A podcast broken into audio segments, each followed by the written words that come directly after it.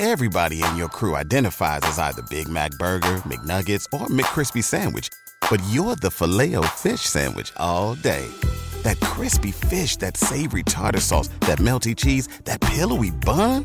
Yeah, you get it every time. And if you love the filet of fish, right now you can catch two of the classics you love for just $6. Limited time only. Price and participation may vary. Cannot be combined with any other offer. Single item at regular price. Ba da ba ba ba.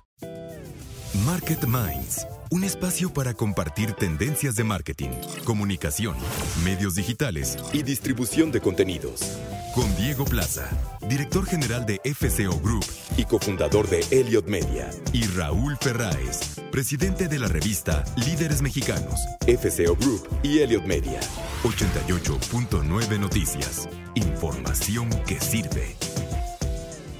Hola, ¿qué tal? Muy buenas noches. Ya estamos como cada miércoles aquí en 88.9 Noticias, información que sirve en Market Minds, miércoles de Market Minds, para platicar sobre comunicación, sobre marketing, sobre publicidad y también sobre, sobre grandes noticias. Eh, eh, Raúl, muy buenas noches con esto que anuncia eh, Mark Zuckerberg sobre, sobre Meta, sobre el cambio de nombre, pero yo creo que hay mucho más de fondo eh, en este anuncio que se da con miras, pues justamente a la comunicación, a la conexión emocional, a, la, interrelación entre las personas a través de los medios digitales.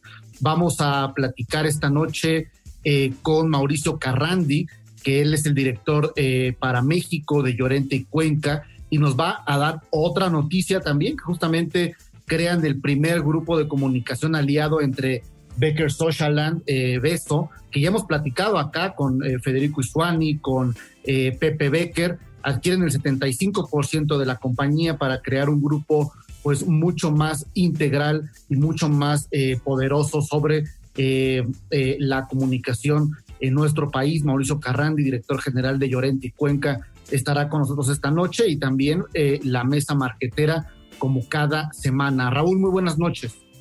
Hola Diego, pues sí, es una semana de muchos anuncios, de muchas cosas, eh, ya eh, rebasando el tema de, los Elliot Awards, Diego, desde hace dos semanas, fíjate que ya nada más para, para, digo, no entrar de lleno eso, ya platicamos el programa pasado mucho de los Elliot Awards, pero impresionado eh, del impacto que tuvimos. Eh, 250 millones de impactos, eh, brutal, ¿no? Brutal el impacto que tuvo Elliot Awards con cientos de, de, influencers sentados ahí en la fiesta de los Elliot viendo la premiación.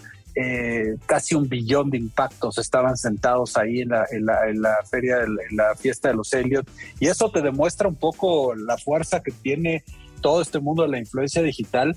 Y, y pues eh, eh, finalmente es el mundo de las redes, ¿no? El mundo de las redes y, y, viene, como bien dice Zuckerberg, hacer un anuncio muy importante sobre el cambio de nombre de la corporación.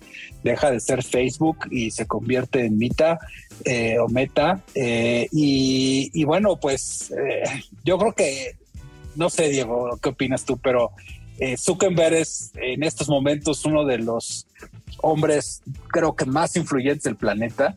Eh, lo que trae en sus manos podríamos decir nosotros que es una bomba de tiempo, pero pues también es un gran happy problem, ¿no? De un éxito brutal que ha tenido con sus redes sociales, con sus modelos de negocio, pero que finalmente están todos los días prendiendo focos rojos de atención, ¿no? En el Congreso de los Estados Unidos, en muchas cosas. Hace algunas semanas, con la caída de WhatsApp y Instagram, eh, creo que deja tú los 6 mil millones de dólares que se dice que perdieron en bolsa ese día. Eso es lo de menos, yo creo, en una empresa de ese tamaño. Eh, yo creo que lo más grave para alguien como Zuckerberg con lo que pasó esos días es todos los focos rojos que prende, ¿no? En el gobierno de los Estados Unidos, en el Congreso. Eh, finalmente, una empresa privada que para las comunicaciones por varias horas en el mundo, digo. O sea, el poder que eso significa es brutal, ¿no? Y, y, y, yo me imagino que mucho de lo que, de lo que anunció esta semana Zuckerberg, pues tiene que ver con, con una reestructura, ¿no? Que, que, forzosamente está teniendo que hacer. Vete, ve tú a saber las presiones o los diálogos que habrá tras bambalinas con los altísimos eh, niveles de poder de los Estados Unidos, eh, eh, en las decisiones que tiene que tomar Mark Zuckerberg, ¿no? yo creo que en 2004 eh, eh, Zuckerberg no, no, no, se imaginó que su producto, aquel que podemos ver eh, relatado en la película que habla justamente de él, ahí en su habitación en Harvard, yo creo que él no se imaginó que su producto tendría la, la fuerza para escalar en la vida pública, en la vida política, en la democracia de, de, los, de los países. Y, bueno, pues al final del día, sí, como dices tú, Raúl, viene de, eh, eh, una etapa muy tóxica para la marca, eh, Facebook, su mal manejo de contenido extremo, el discurso de odio, la desinformación, la reputación también de querer jugar rápido con el dato, con, los datos personales. Creo que sí, es una oportunidad para crear una nueva pues, pues un nuevo universo, ¿no? Ahorita hablando justamente de este concepto de metaverso. Pero fíjate, antes de reinventarse. Antes de entrar a eso del universo, digo que es muy interesante porque es la apuesta de, de, Zuckerberg para el futuro. Eh, yo creo que el tema de, de Mita es interesante porque hasta ahorita la empresa se llama Facebook, que es el nombre pues, de la red social más importante que tiene la empresa. Y hoy en día, pues bueno, yo me imagino que Instagram eh, tiene una fuerza muy importante, este, WhatsApp, obviamente, y, muchas de las cosas que está haciendo. Entonces, había cierta lógica en encontrar un nombre corporativo, ¿no? Que, que, que fuera un paraguas para todas sus marcas. Pero yo no sé ahí, Diego, ¿qué opinas? Y aunque de repente ves los números y no reflejan lo que voy a decir, pero a mí se, se me hace que Facebook está perdiendo brillo. Eh, eh, sobre todo entre las nuevas generaciones. No, no, no, no sé tú qué opinas, que tú estás tan cerca de todo el tema de Elliot y de la generación Z. A mí sí me da la impresión que entre la gente, entre las personas más jóvenes, Facebook está perdiendo brillo. Entonces, yo me imagino que también es una estrategia de, empezar a dejar a Facebook eh, a un lado, ¿no? no sé, ahí, ¿qué, qué, qué sensación tienes? Yo creo que es una, una red social que, hay que decirlo así, que también envejeció con su público, Raúl. Creo que no logró, no logró eh, reinventar. Hay, que, hay que recordar que Facebook trató de lanzar Lazo, que era una especie de TikTok, eh, justamente con el objetivo de conectar con este fenómeno del video corto. Sinceramente creo que no funcionó, eso fue en 2019 eh, digo, obviamente Instagram está colocado en, la, en la eh, preferencia, obviamente, de audiencias más jóvenes, pero yo creo que Facebook envejeció con su audiencia, envejeció con su público inicial, y creo que es una muy buena estrategia, si lo ves así, de, pues de, ponerla en la antesala de, de posiblemente de una eliminación de marca, Raúl. Exacto. Sí, yo, yo es lo que vi, la verdad. Yo, yo sí, digo, te digo, los números no lo dicen, porque cuando ves los números de los usos del uso de las redes sociales en los Estados Unidos, por ejemplo, que básicamente es el único país del mundo que tiene esa eh, información, ves que Facebook sigue siendo muy poderosa, pero yo sí opino que la verdad la usan más los adultos de ciertas edades que los que la generación Z. Y eso yo creo que lo vamos a ver en los próximos años que pasa. Ahora, lo interesante del anuncio también es el tema de, de, lo que anuncia de la realidad virtual, ¿no? Que esa parte es una apuesta. No, no sé tú, Diego, qué opinas. Yo desde hace varios años tengo mi Oculus y lo disfruto mucho, aunque también acepto que, que, que es una tecnología que no sé si ha llegado un poquito antes de tiempo pero le están apostando pues al tema este de la realidad virtual, ¿no? Y de, y de, y de hacer muchas cosas virtuales. No sé, ¿tú cómo ves esa parte? Fíjate, fíjate que eh, hablando de, del Oculus, eh, no, sé, Raúl, tú, tú eres muchísimo más este eh, innovador y mucho más adelantado que yo mismo. Creo que lo usé tres veces. no, no logro imaginarme un mundo en el que dejemos de tener eh, conexión física, Raúl. Eh, inclusive ahora que vamos saliendo de la pandemia, no sé si estás de acuerdo, pero la gente queremos regresar al contacto físico, queremos regresar a las reuniones. Yo sé que hay muchas cosas que no van a cambiar en términos ya de la practicidad de, tener un Zoom, de, tener una reunión a distancia, pero a mí, a mí me cuesta muchísimo trabajo imaginar el mundo eh, donde hoy puedo estar en un salón de clases eh, con todos mis compañeros, con mi maestro, pero estoy realmente en unos lentes de realidad eh, virtual y eso también me asusta, Raúl, también me asusta porque creo que es la, la pérdida en gran medida de la, de, la, de la identidad del ser humano. Mira, para, para cerrar este segmento, Diego, yo te voy a decir tres cosas o cuatro cosas que creo que tienen que pasar para que realmente la apuesta de Zuckerberg funcione. Primero, la, la, la, tecnología física tiene que ser mucho más wearable, ¿no? O sea, el Oculus todavía sigue siendo muy pesado, muy grande, muy incómodo, no lo puedes usar mucho tiempo, eh, te acaba molestando. Entonces, para que realmente una, un tema de realidad virtual lo puedas usar mucho más tiempo, tiene que ser mucho más ligero, mucho más eh, cómodo.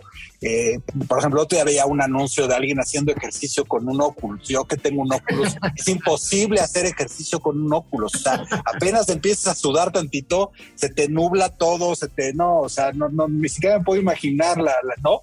Luego, eh, la calidad de, de, imagen, la calidad de, de, de, video tendría que subir significativamente. Eh, creo que por lo menos eh, el Oculus, el último, que es el que yo tengo, todavía no tiene la definición 4K o LED que estarías esperando en, una, en un device como estos para realmente tener una experiencia de, tecnológica visual eh, que te permita de verdad ir a visitar un lugar, un museo y sentirte que estás ahí. O sea, todavía se ve un poco pixeleado, todavía se ve un poco sí. ahí. Eh, tres, eh, la adopción generalizada, ¿no? Porque si claro. Yo disfruto mi Oculus, pero pues no puedo tener una junta virtual porque nadie más en mi empresa, nadie más. Mi, mi, otro único amigo que tengo que tiene un Oculus eres tú y no lo usa. Entonces, pues, entonces imagínate. Entonces, si no logra Zuckerberg una, una utilización eh, generalizada de sus aparatos, pues entonces tampoco va a funcionar nunca, ¿no? Y, y finalmente, y que yo también lo vivo, es realmente que haya contenidos y que haya aplicaciones y que haya eh, cosas que realmente puedas usar y que realmente valgan la pena, ¿no? O sea, yo, a mí, por ejemplo, me encanta hacer tours virtuales y visitar lugares y la verdad, la verdad no hay mucho, o sea, entro cada dos, tres semanas y me vuelvo a encontrar un poco lo mismo y lo mismo y lo mismo, o sea, tiene que haber una generación de contenido mucho mayor y aquí le está, le está pasando a Oculus, pues como a las redes, a las plataformas de streaming, o sea, si no logras tener una producción de contenidos mucho mayor, no va a jalar eso. Así es, Raúl. Eh, vaya polémico, vaya futurista, vaya eh, visionario, habrá que ver qué pasa con esto de eh, Mita o Meta eh, del metaverso que tiene que ver con Facebook. Vamos a, continuar esta noche en Market Minds, Raúl. Recuerde nuestro público que hoy tenemos a Mauricio Carrandi, el director general de Llorenti Cuenca, que nos va a platicar sobre la adquisición del 75% de Baker Socialand. Vamos a reporte de tráfico y clima como cada 15 minutos y regresamos muy rápido aquí en Market Minds. Market Minds, un espacio para compartir tendencias de marketing, comunicación, medios digitales y distribución de contenidos. 88.9 Noticias, información que sirve. Pues estamos aquí de regreso en Market Minds, 88.9 Noticias, y me da mucho gusto recibir y saludar a Claudio Flores. Claudio, ¿cómo estás? Muy bien, Raúl, un gusto estar aquí en Market Minds para hablar acerca de marketing en términos, digamos, más, más eh, de conversación y de análisis y discusión, querido. Fíjate que la semana pasada fueron eh, ya la ceremonia de los Elliot Awards. Eh, y tuvimos, tuvimos un éxito brutal, tuvimos más de 256 millones de, de reach. Y, y, y, fíjate que hablando del tema Pero de hoy, un billón de, de, de, un billón de un billón, eh, Raúl, de, de, de, digamos, de alcance. Sí, sí, bueno, ahí había en la fiesta de los Elliot, había cerca de 750 influencers, desde los más top hasta muchos nanos y micros, ¿no? Uh -huh. eh, y, y, haciendo un cálculo, calculábamos que había sentados ahí en la fiesta cerca de un billón de impactos, ¿no? O sea, es Increíble. impresionante Felicitaciones. Lo que, lo que estos chavos han logrado, ¿no? Y lo que y ha logrado claro, Elliot también al ser, digamos, el medio que representa ese conjunto brutal de influencers que están modificando la lógica del ecosistema de la comunicación, Raúl. Exacto. Y fíjate que una categoría nueva que, que inauguramos este año eh, para premiar a los, a los líderes digitales fue justamente la categoría de, del Best Engager, que Engager es una palabra que nos inventamos nosotros. Es un neologismo. sí, sí, sí, pero bueno, lo que estamos premiando ahí, eh, Claudio, es justamente eh, el engagement que generan muchos de estos influencers con sus audiencias, que hoy se ha convertido en la palabra clave en la industria del marketing y la publicidad. Y justamente hoy vamos a hablar de eso, Claudio, del engagement, del tema emocional, de cómo capturar a las audiencias. Y, esto, bueno, es, es algo brutal, ¿no? Que se está dando y, y, lo que, y que está haciendo una diferencia realmente profunda en la forma en la que te relacionas con tus audiencias, ¿no? Exactamente, Raúl. Y hay que decir que ¿Por qué es relevante hablar de estos temas de engagement? ¿Te acuerdas que hace dos décadas se hablaba de lealtad de marca y hoy tenemos este término en inglés que habla de, digamos, de esta vinculación, de este reto que tienen las marcas para crear y definir nuevas estrategias de comunicación que generen una mejor relación con sus consumidores. Entonces, ¿por qué es relevante hablar de engagement?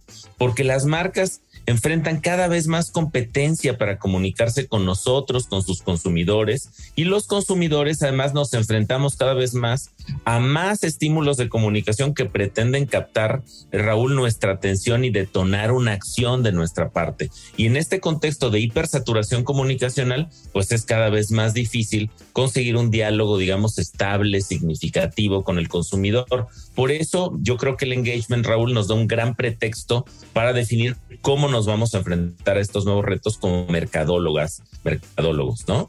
Fíjate que el engagement, eh, para los que no sepan, eh, la palabra engagement significa eh, comprometerse en matrimonio con otra persona.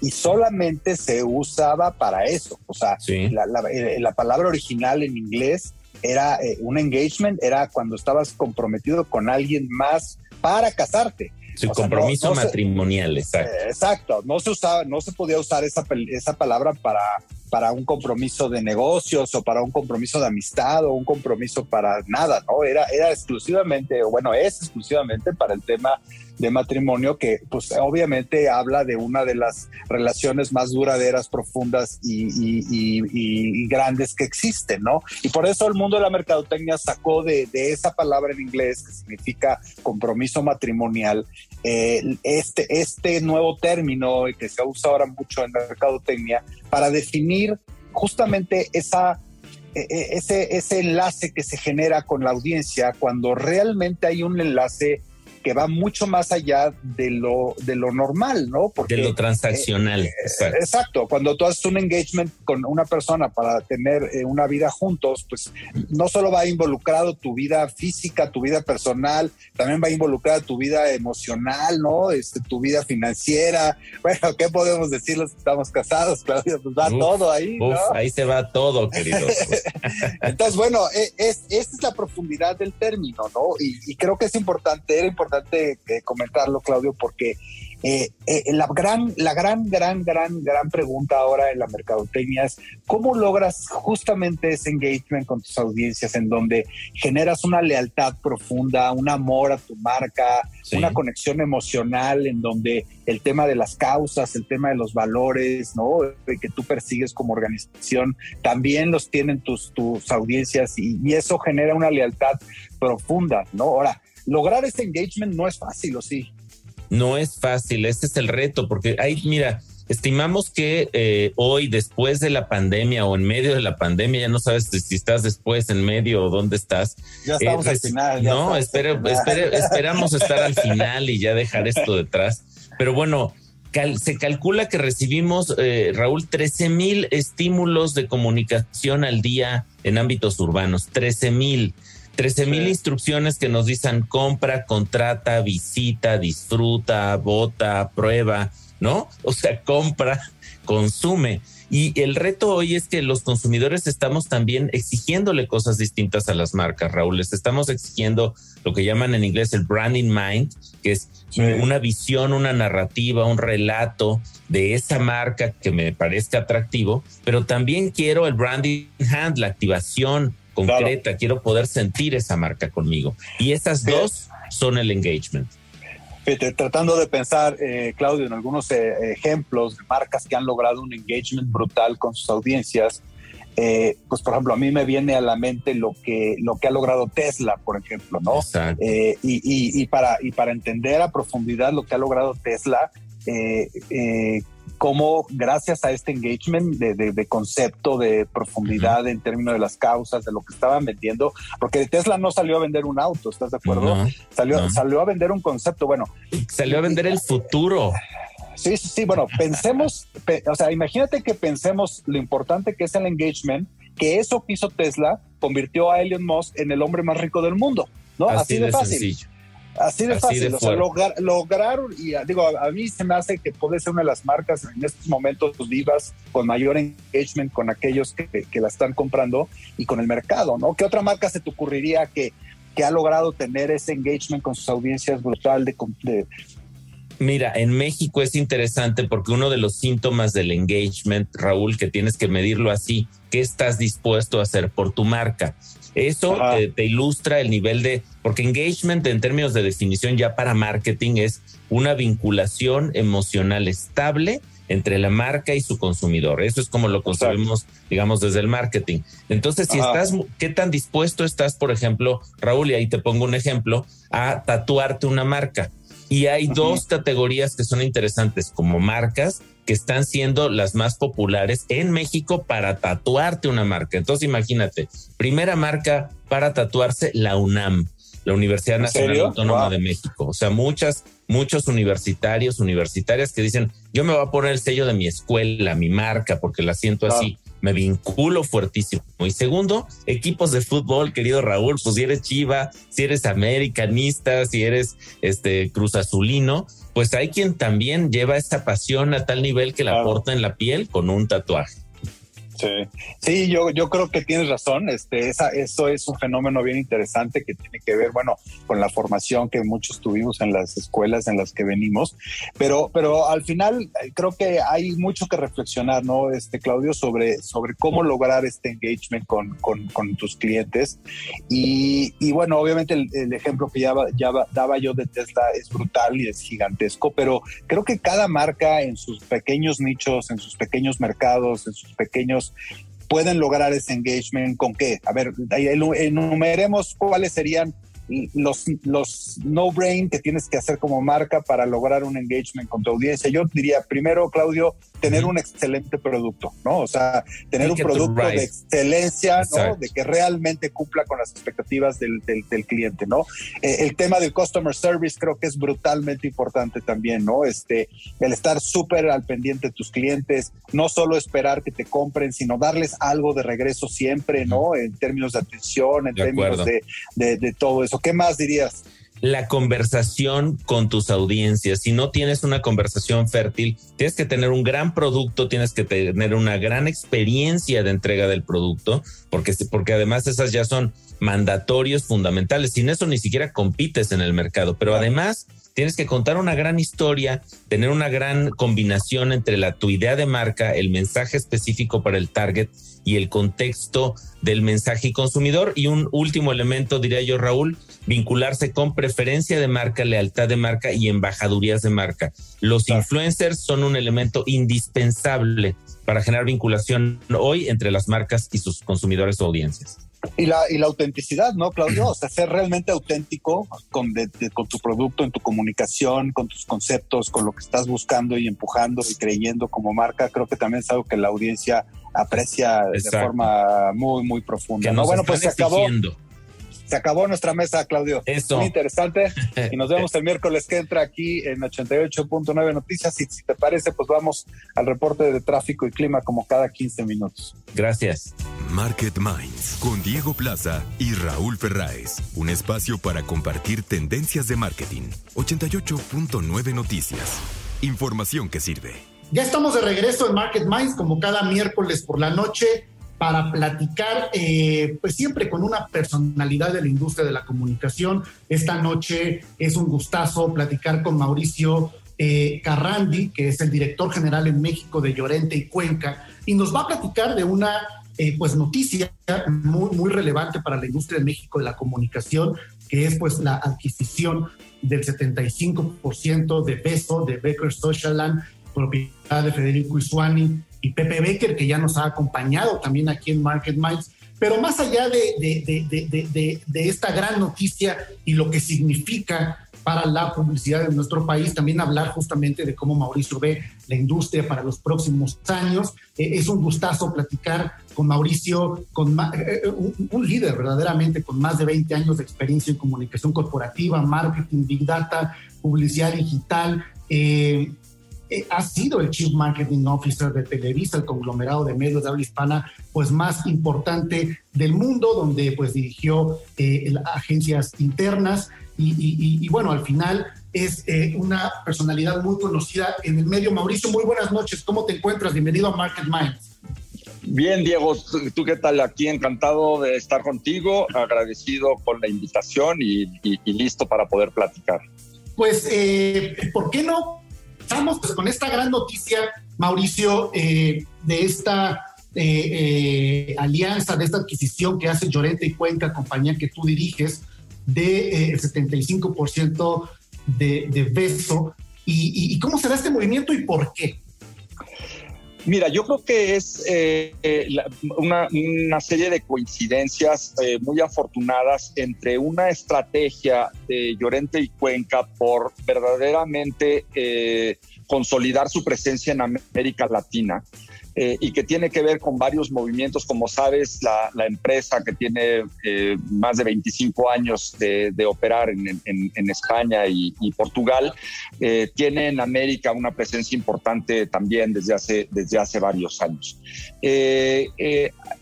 dentro de los planes estratégicos había dos, dos, pilares en el caso de, de Llorente y Cuenca, de JIC ahora, que era la parte de creatividad y la parte de Big Data. Eh, por el otro lado, eh, digamos, el, crecimiento que había tenido, como sabes, este Pepe Becker por su lado en el área de, publicidad y Fede Swan y en el, en el lado más de la, de la parte tecnológica y de, y de Big Data, la verdad es que también habían logrado una combinación muy afortunada en, en, en Becker Social Land, lo que hoy es Beso, eh, juntando estos dos elementos fundamentales de la comunicación, que son la creatividad y, la, y, la, y Big Data y, la data predictiva para las campañas. ¿no? Entonces, en esa, en esa confluencia, digamos, de, de la perspectiva digital y del análisis de Big Data, es donde se encuentran eh, y BESO, ¿no? En una, en, una estrategia, como te decía, de crecimiento en región y, una, este, y un ánimo del lado de, BESO de generar esa, esa perspectiva de, data analytics no solo a la parte publicitaria, sino a una consultoría más, más de negocio. Entonces, pues este... Eh, en, en, el papel las, las cosas funcionan a partir de sinergias, pero también lo importante es que yo percibo que desde el principio hubo una, una química fundamental entre los dos equipos que permitieron la, este, la, la fusión, ¿no? Entonces, eh, de, ya hecha, la verdad es que es una, una gozada estar en, en, ese camino porque verdaderamente se fortalece la oferta de los dos lados. El denominador común es el, el, data analytics para todas las estrategias y lo que estamos haciendo es una complementariedad entre la parte de eh, comunicación corporativa, relaciones públicas, asuntos públicos, manejo de crisis que traía JIC por naturaleza y la parte de servicios creativos y la parte de, este, de, marketing que traía Beso. Eso eh, entendemos que es una oferta que puede ser muy atractiva para los clientes, basados en data, basados en la parte digital pero con, una, con, con, un menú de servicios en todos los ámbitos de la comunicación que creemos que puede ser muy potente y muy atractiva. Ahora, eh, con esta integración, eh, están hablando, eh, eh, estás hablando, Mauricio, del grupo de comunicación número uno en México.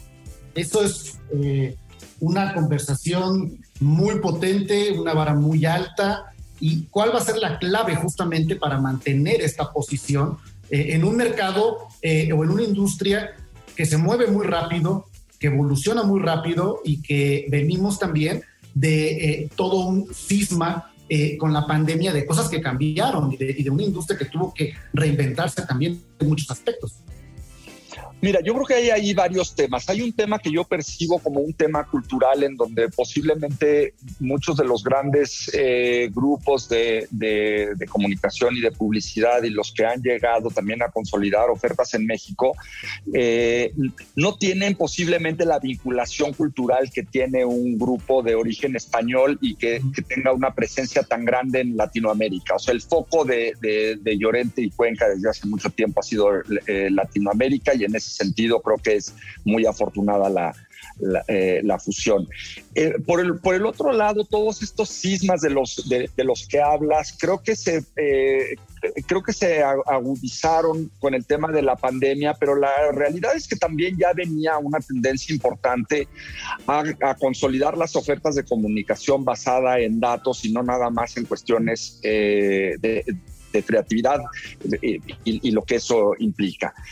Eh, yo creo que el gran diferenciador y, el, y, esa, y esa plataforma que en, en JIC le llamamos Deep Digital Business, que eh, incluye no solo la parte de, estrategias digitales de comunicación, sino la parte de soluciones tecnológicas, yo creo que eso es eh, una combinación muy afortunada que nos puede dar mucha fortaleza en el mercado. Entonces, en, ese sentido, te diría el impulso de, de, de Llorente con este esta expansión y este fortalecimiento del mercado, con la experiencia en el mundo de la publicidad y la creatividad que tiene de eso, yo creo que va a ser una, una, una combinación muy poderosa.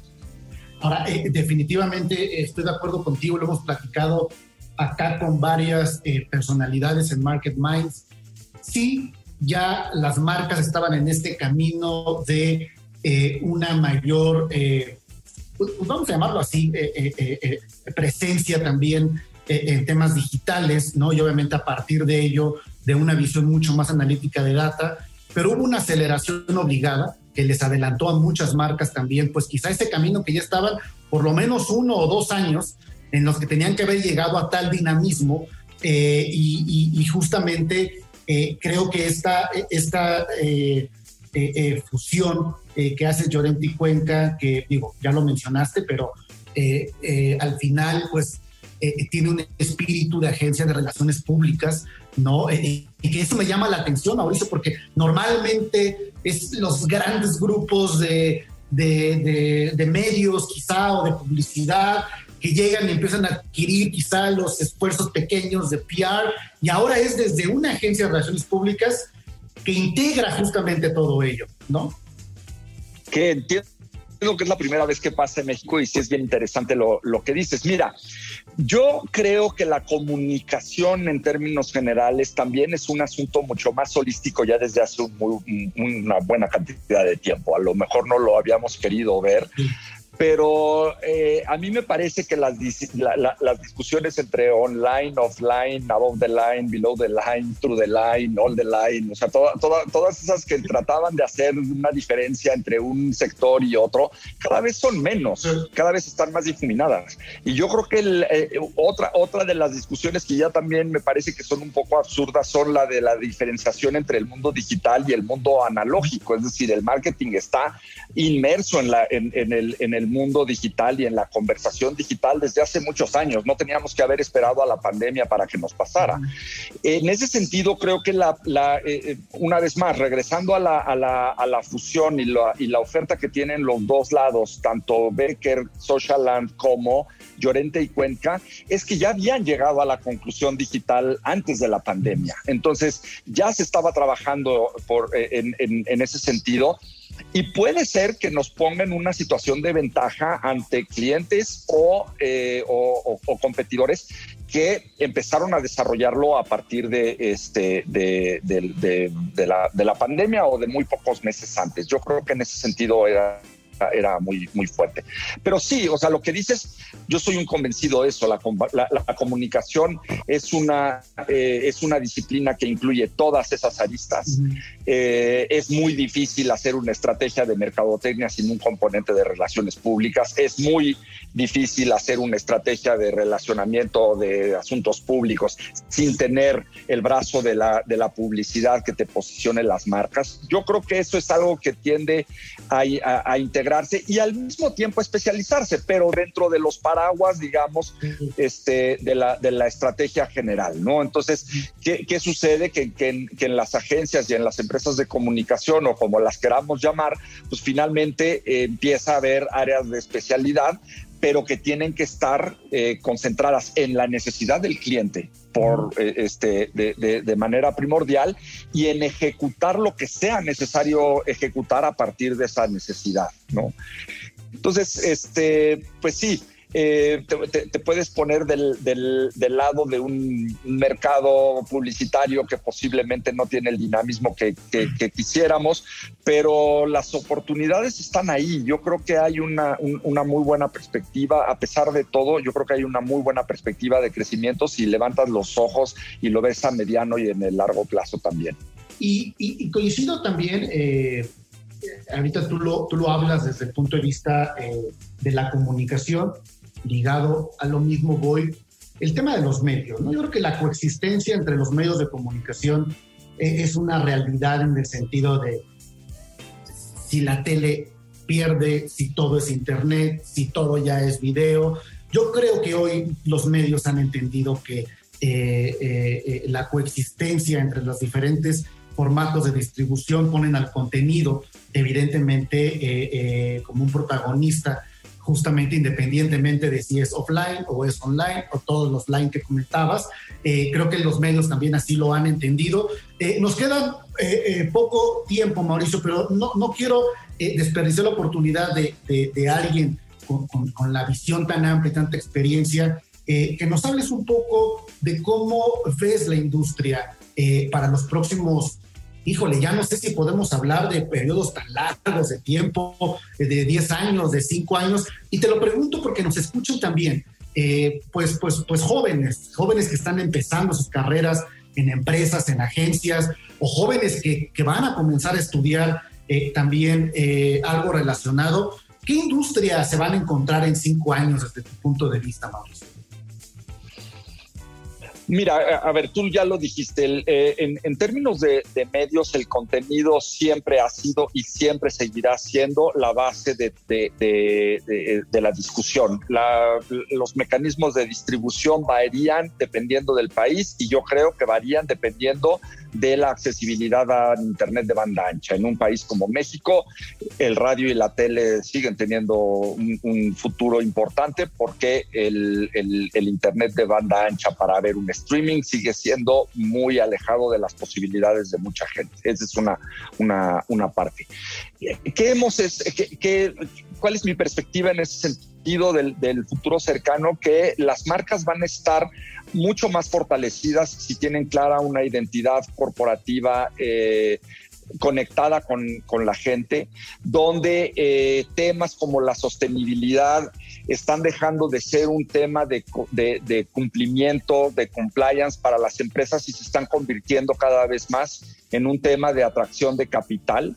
Eh, un dato que es muy, muy revelador que, que, veía el otro día es que mientras hace unos años el valor contable de las empresas a lo mejor era el 80% del valor de las empresas, hoy estamos viendo que es el 20% del valor de las empresas. Entonces, el mercado de capitales está privilegiando las historias, está privilegiando la identidad, está privilegiando el posicionamiento sobre un valor específicamente contable y eso creo que es una buena oportunidad para los que nos dedicamos a la, comunicación, porque eh, eh, digamos que eh, presenta una, relevancia mucho más importante que simplemente una, una, hoja de, contabilidad, ¿no?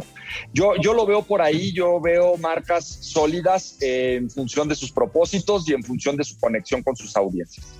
Muy bien, eh, muchísimas gracias Mauricio Carrandi, director general de Llorente y Cuenca, que nos eh, pues, ha compartido este importante paso para la compañía, para Llorente y Cuenca, con la adquisición del 75% de Becker Socialand, de Beso, propiedad de Federico Isuani y Pepe Becker, amigos también de este espacio. Muchísimas gracias, Mauricio.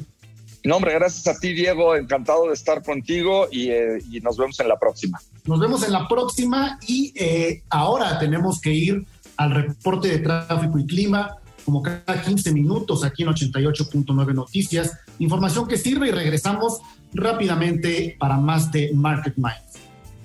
Ok. Muy bien, Mauricio. Espero que te haya gustado. Sí, espero que te haya gustado a ti. ¿Sirvió? Sí, sí, sí, bastante bien. Creo que tocamos todos los puntos sugeridos y se hizo una buena charla más que entrevista. No, pues muchas gracias. No, pues gracias por la oportunidad y este y a tus órdenes para lo que necesiten. Claro que sí, a ver si luego nos encontramos ya en este regreso. Eh, creo que ya, ya se acabó esto, ya. Sí, cara, yo sí, yo también este, creo que ya tenemos que sacudirnoslo, ya. Ahora sí, ya. Muchísimas gracias, te mando un fuerte abrazo, gracias a tu equipo. Gracias, Diego. Ahí está Aisha, que fue la organizadora de todo esto que aquí está junto a mí. Este, y muchísimas gracias, Aisha. Muchísimas gracias, Julio, de mi equipo. Hasta luego, que estén muy bien. Hasta luego. Gracias, bye. Market Minds, un espacio para compartir tendencias de marketing, comunicación, medios digitales y distribución de contenidos. 88.9 Noticias, información que sirve. Ya estamos de regreso en Market Minds, aquí en 88.9 Noticias, eh, información que sirve.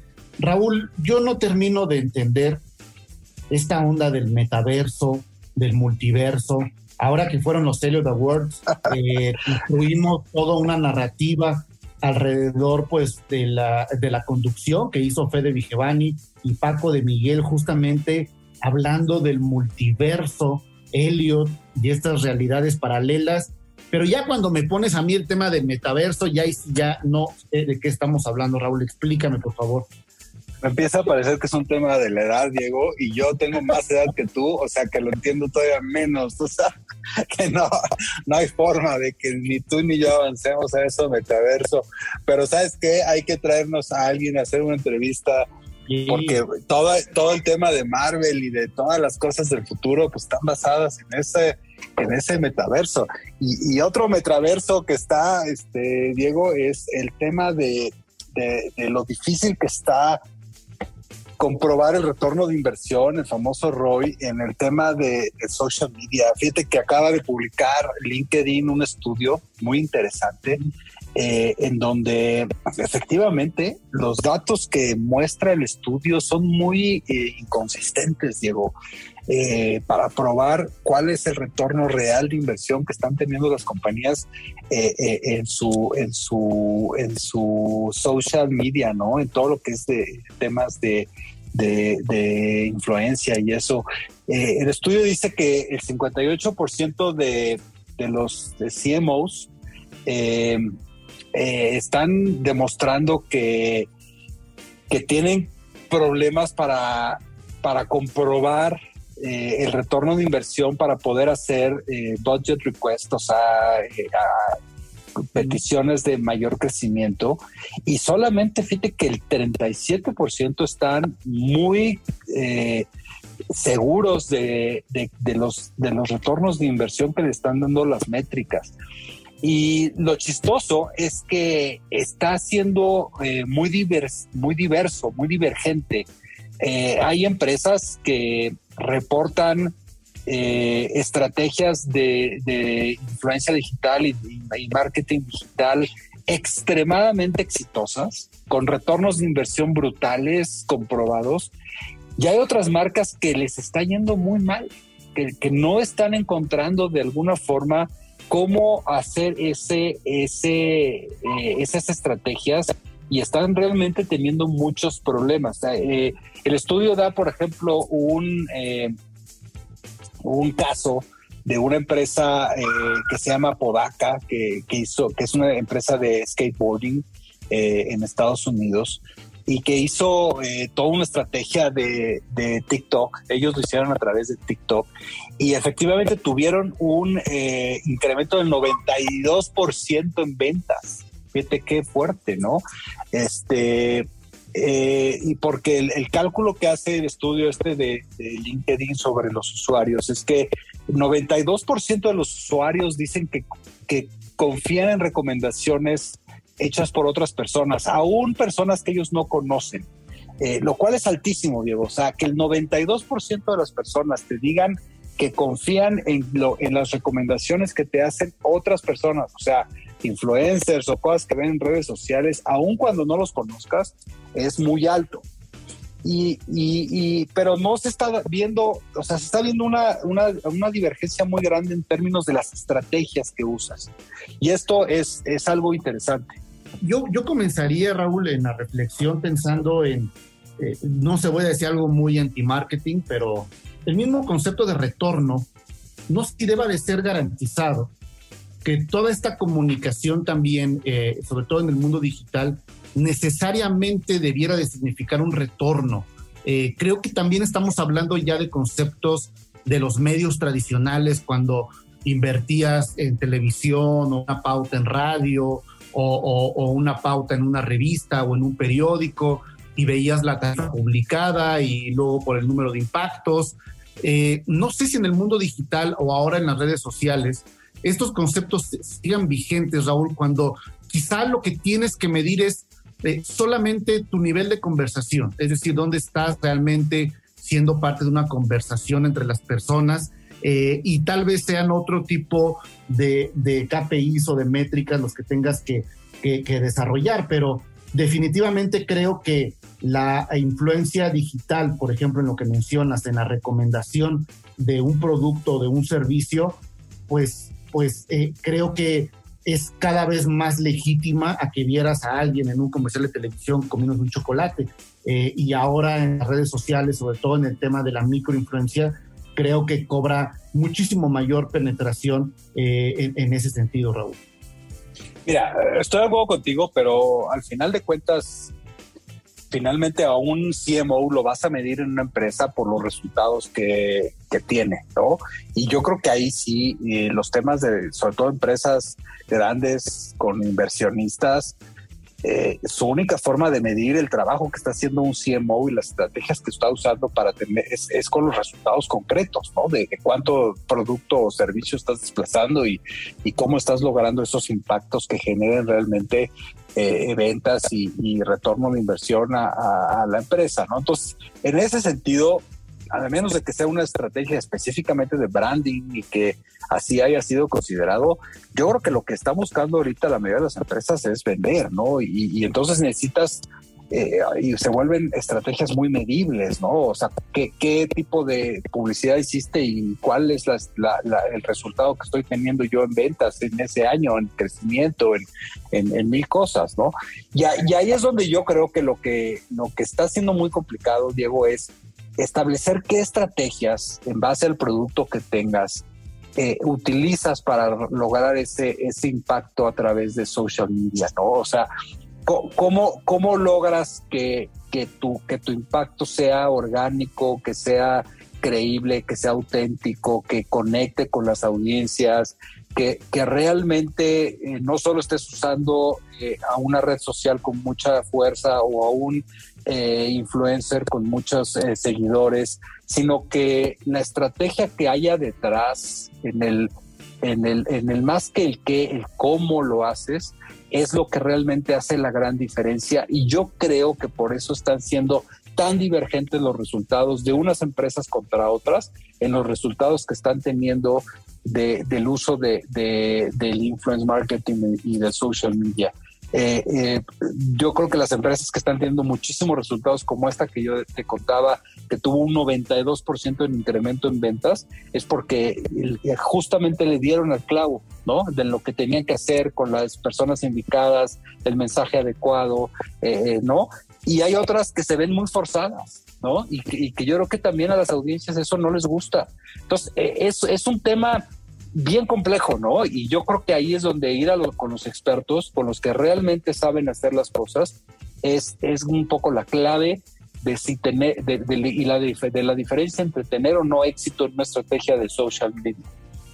Vaya, vaya eh, tema complejo, parte finalmente de la esencia de Market Minds, de analizar justamente eh, estos retos que tienen los tomadores de decisión y los estrategas frente a las marcas, Raúl. Eh, ha llegado el momento de, despedir el programa de esta noche, eh, no sin antes recordarle a todo nuestro público que eh, nos escuchen también en iHeartRadio, descarguen la aplicación o entren en iHeartRadio y ahí van a poder escuchar y conocer todos los programas, todos los capítulos, todas las conversaciones que hemos tenido aquí en Market Minds en más de un año que ya tenemos con, con ustedes, con nuestro público y seguirnos en las redes sociales, arroba 889 Noticias y, y FCO Group. Raúl, muy buenas noches, muy buenas noches a todo nuestro público de Market Minds. Igualmente, Diego, que te vaya muy bien.